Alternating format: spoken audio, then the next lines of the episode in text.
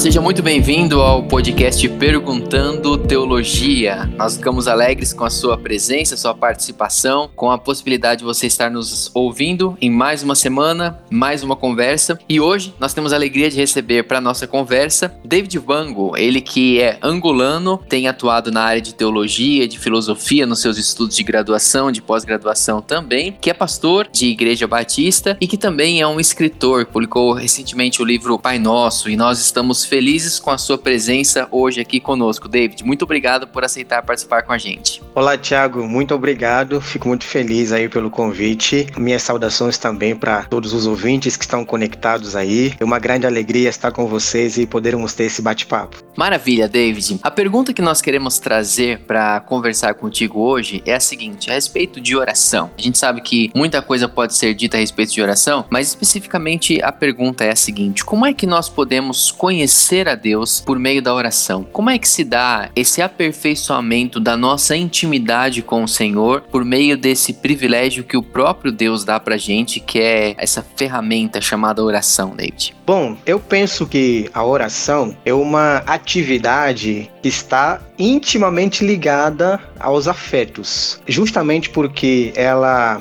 é uma comunicação real para com o Deus real por meio de um relacionamento real. E isso implica conhecer a Deus. Por exemplo, o Hilário, bispo de Pictávio, uma antiga cidade romana, disse que Deus só pode ser conhecido por meio da devoção. Esse conhecimento é muito mais do que apenas ser informado a respeito de Deus. Esse conhecimento, penso que é sobre ser transformado, porque o conhecimento de Deus não informa apenas a nossa mente, muito pelo contrário, o conhecimento de Deus transforma a nossa mente para que se despertem os nossos afetos para com Deus. E os afetos são despertados à medida que a nossa mente é transformada pela palavra. Se nós não tivermos uma mente transformada pela palavra, nossos afetos para com Deus continuarão mortos. E não havendo afetos para com Deus, é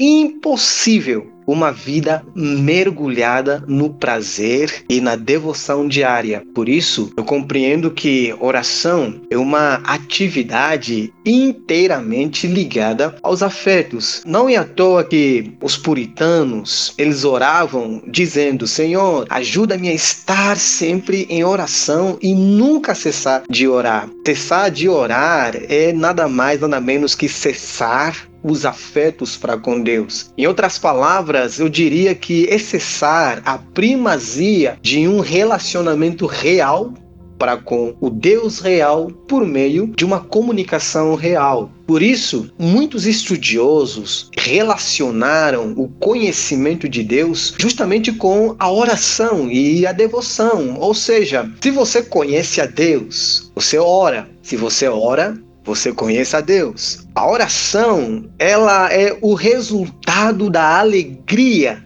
e do conhecimento da palavra de Deus. Ela é a atividade mais natural, é a atividade mais bela, é a atividade mais completa de todos aqueles que têm uma vida plantada nas Escrituras, uma vida plantada na palavra de Deus por meio de uma devoção diária. Não é à toa que uh, John Stott dizia que a oração e a devoção diária era o prelúdio ou o ponto de partida da teologia do apóstolo Paulo Paulo. Por quê? Porque todas as cartas de Paulo nascem do cenário da oração e da devoção diária. E é interessante a gente perceber que o apóstolo Paulo, mesmo ele estando preso, algemado, mesmo ele estando na antessala da morte, mesmo tendo os pés já à beira da sepultura, mesmo com a sua cabeça já próxima àquela guilhotina de Roma, a gente não vê Paulo fazendo nenhuma espécie de pedido a Deus em relação a essa necessidade urgente. Sua preocupação está na oração, sua preocupação está na devoção. Os homens, eles podem até colocar o apóstolo Paulo atrás das grades, mas eles não podem impedir Paulo de orar pelas igrejas. Ele está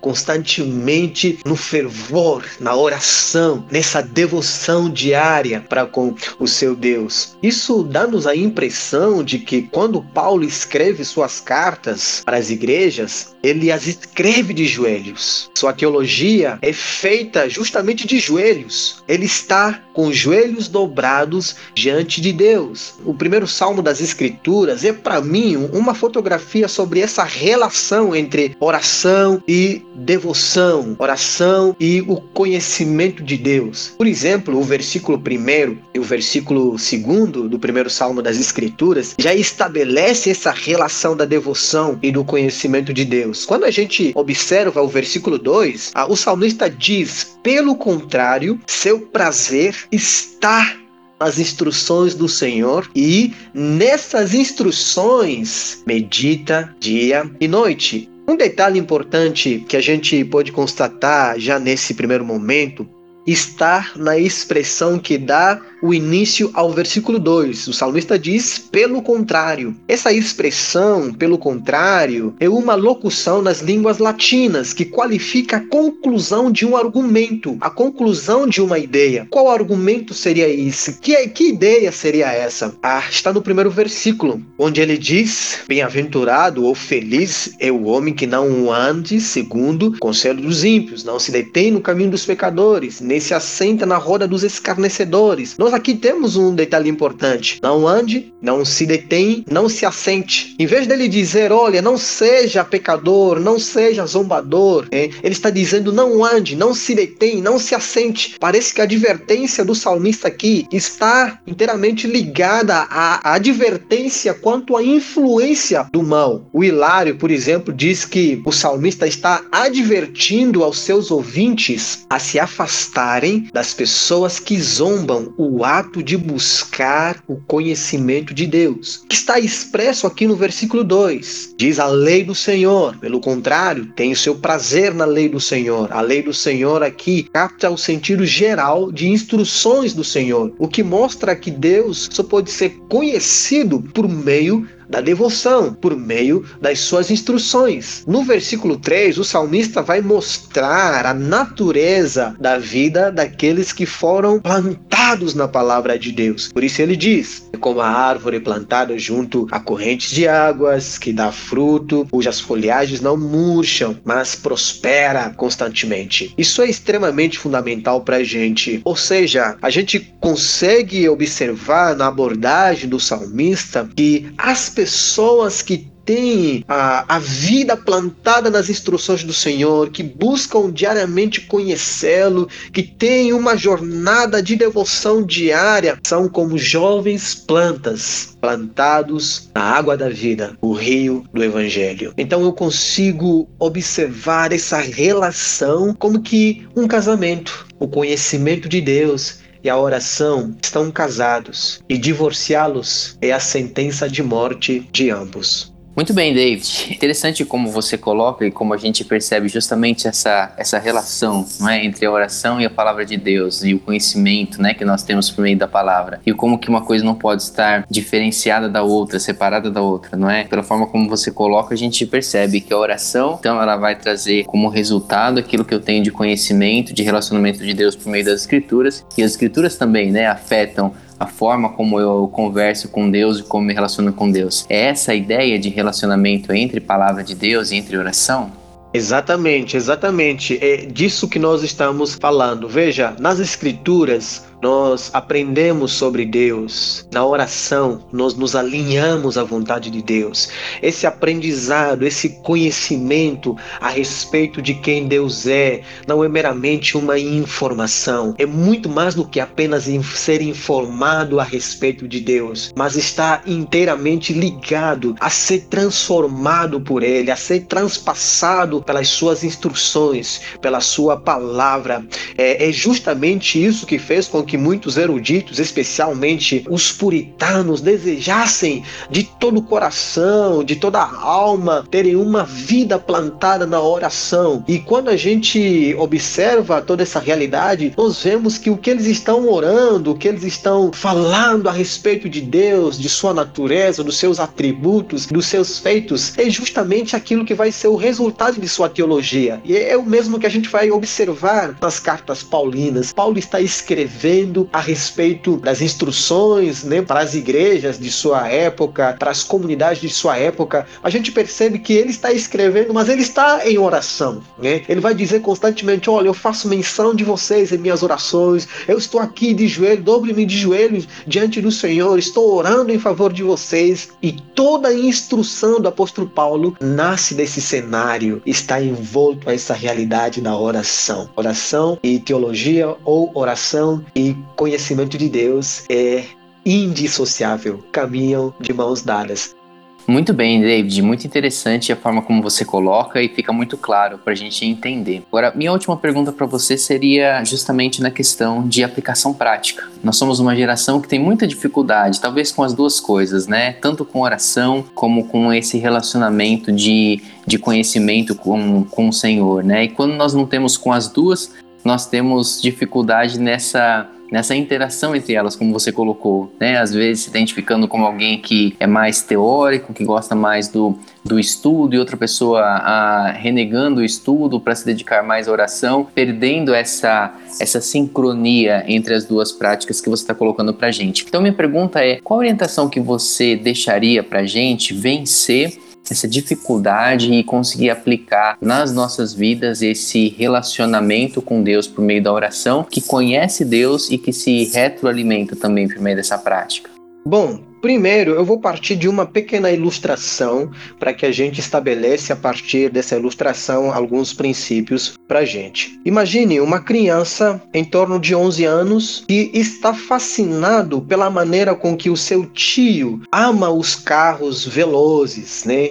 E aí ele, a criança pergunta ao tio: "Tio, por que você ama esses carros esportivos? O que que te move a esses carros?" O tio então responde para sua sobrinha dizendo: "Olha, eu gosto desses carros esportivos porque eu amo a velocidade. Eu sou fascinado pela velocidade. A sobrinha, então, observando o tio, pergunta: Ô tio, mas se você ama tanta velocidade, quando você está na estrada, a velocidade não te faz perder a oportunidade de você vislumbrar a jornada que você está tendo? E o tio ficou calado e não pôde responder e começou a refletir a respeito dessa pergunta. Eu acho que essa pergunta pode nos ajudar e a resposta dessa menina pode nos ajudar a entendermos aquilo que é necessário nos dias atuais. Nós vivemos num mundo muito frenético. Nossa jornada é muito corrida, a nossa vida é muito corrida para todas as situações, para todas as áreas. Eu acho que é importante nós pararmos um pouco. Porque quando nós corremos tanto, quando nós nos deixamos levar na freneticidade da vida, nós perdemos de vista o vislumbre daquilo que Deus fez e continua fazendo. Por isso, meu conselho é: pare um pouco e veja o que Deus está fazendo. Se nós não pararmos um pouco, vai ser impossível nós contemplarmos o que Deus está fazendo. E a devoção, ela flui por meio da contemplação.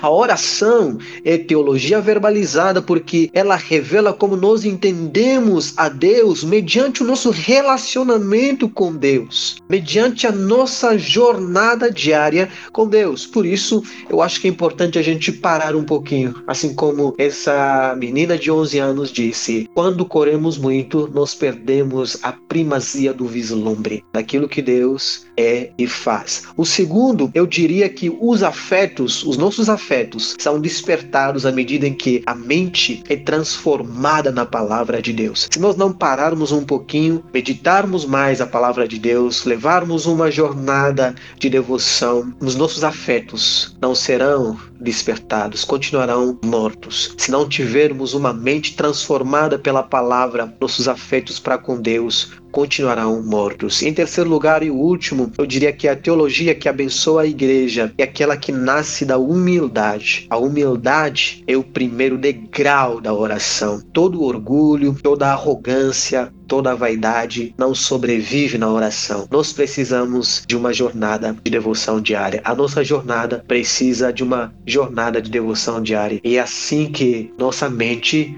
será transformada. É nesse cenário, é nesse ambiente de devoção diária que teremos mentes transformadas e a partir das mentes transformadas, os nossos afetos para com Deus são cada vez mais moldados à medida em que nós nos rendemos a Ele na devoção.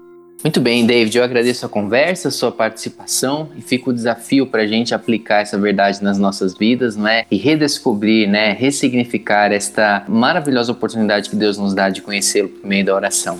Quero deixar o convite para você também, que é nosso ouvinte, para que você continue mandando suas perguntas ou assuntos que você gostaria de ouvir aqui no Perguntando Teologia. Envie para nós pelas redes sociais, por e-mail para que a gente possa trazer esses assuntos e abordá-los aqui nas nossas próximas conversas também. Um grande abraço a todos e até o nosso episódio da semana que vem.